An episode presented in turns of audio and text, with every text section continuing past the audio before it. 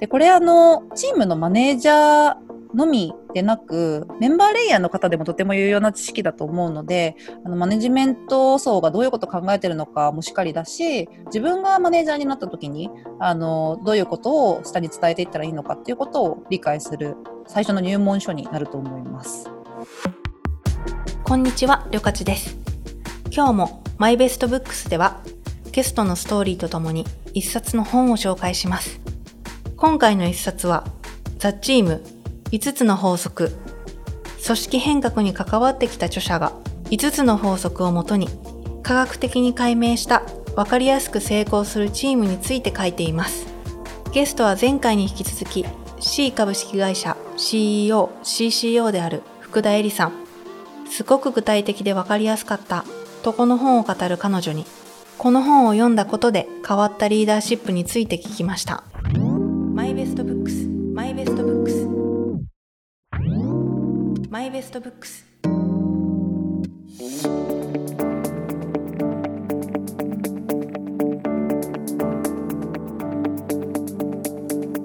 彼女がこの本を手に取ったのは会社の組織に危機感を感じていた時だったといいます。タートアップだったので、まあ、あの初め結構やっぱ固定費だったりとかも増やせないなっていう関係で結構業務委託の方とかがあの初め働いてる割合的に多かったんですよね。なんで、まあ、あの組織としての一体感みたいなところが12年はなくってでお互いに対してのこう相互理解も少ない中でかなりそれぞれのグループが独立採算性で動いている感覚があったっていうところが課題でした。独立採算性とは具体的にどのようなことだったのか。エリさんは当時を振り返って語ります。チームごとに勝手に動いていて横の連携が取れてないというかあそこのチームが何やってるか誰もわからないみたいな そう感じだったの。興味もないしわからないみたいな感じが結構あったんですよね。そんな中この本を手に取ったエリさんは組織改善ワークショップを行おうと動き出しますこの本の特徴を一つ挙げるなら問題点に対する対応策が具体的に書かれていること。理解すれば明日からでも実行できるようなアクションが載っています。エリさんも本の中の内容を実際に経営に取り込んでいきました。書いてある施策の中にこう従業員みんなの取扱説明書を作るみたいな項目があってでそれすごくいいなって個人的に思ったのでこう組織改善ワークショップみたいなのを実施してその中で従業員みんなの取説をうちも作ったんですよね。で、まあ、モチベーショングラフとかモチベーションタイプとかも取り入れてやったんですけどそのなんか相互理解ワークショップがすごく良かったですね。あのみんなの取説トイレに貼って いつでもこう見れるようにしたりとかあとは新しく入ってきたメンバーとかも定期的にこの取説一緒に作ったりしてますね。トレードを制定するってこともやりましたね。なんかそれまではこうビジョンだけがずっとあのあったんですけどそのじゃあビジョンを達成するための我々の行動指針みたいなところとか我々のその組織のカルチャー大切にしたいカルチャーみたいなところとかも合宿して全部洗い出して決めたんですけど、それをこうトップダウンじゃなくて全員で集まってああだこうだ言いながらみんなで決めるっていうのがすごく良かったですね。組織を変えるために始めたアクションは少しずつ組織を変えていきます。チームに起こった変化で言うといろんなところであるんですけどルーとドントが分かりやすくなったっていうところで自分たちがいつもこう顧客に対して、えっと、取っているコミュニケーションだったりとか従業員同士でのコミュニケーションみたいなところとかでなんかこれは C っぽいよねとか C らしくないよねっていうことを表す時にそのクレドのあの項目を使って会話することが増えたのでそこでのこう共通認識が互いに取りやすくなったっていうのはあるし採用の時とかにもすごい聞いてますね採用でもこうこの人は C らしいかみたいなところのあの詳細項目として、まあ、クレードにのっとって判断することがすごく多いですね。うちのクレードの中にハートフルプロフェッショナルっていう項目があるんですけどこれが多分一番うちの代表的なクレードでなんかこれにのっとってよりこうプロフェッショナルさを求めるようになったかなっていうふうに思ってますと。でどういうことかっていうとなんかもともと多分 C ってこう内部的にこう褒めて感謝するカルチャーすごく強かったんですけどこう成果が伴ってないのに褒めるのは甘えたり妥協する組織を作ることにつながってしまうなっていうふうに思っていて高い心理的安全性を保つために人への思いやりとかリスペクトは最大限に表しつつやっぱりその顧客の人生に対峙するプロフェッショナルとしての意識をチームに求めるっていうことはすごく増えたかなというふうに思います。本を読む時間がないよ。通勤時間に読めば？でも電車で本を開くのが面倒。それならオーディオブックね。オーディオブックなら本は不要。はい。本は耳で読みます。1万点以上が月額750円で聞き放題ヒマラヤ聞き放題今なら30日間無料昔からリーダーの役割を担うことが多かったエリさん。しかし少しずつ、そのリーダーシップは変化していると言います。キーワードは多様性と関係性の質。昔と今でのチームの作り方で変化ありましたかっていうところなんですけど、はい自分のリーダーシップのなんか前提としてぱこう多様性に対しての価値観みたいなのは一定変わったなっていうふうに思っていて、やっぱ人間は本当に一人一人全員違うっていうところでこう価値観も育ってきた環境も能力も強みも全員違いますと。でそれをなんか全員がそういう前提があるっていうのを認識しきれて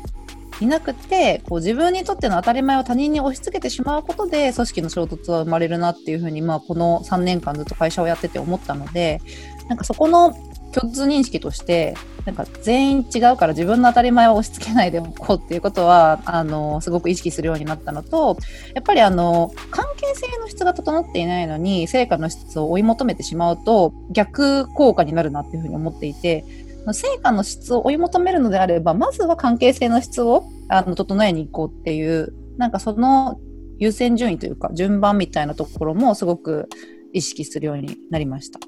関係性の質。成果の質を生み出すために必要なそれを、エリさんは相互理解と信頼性だとお話しされます。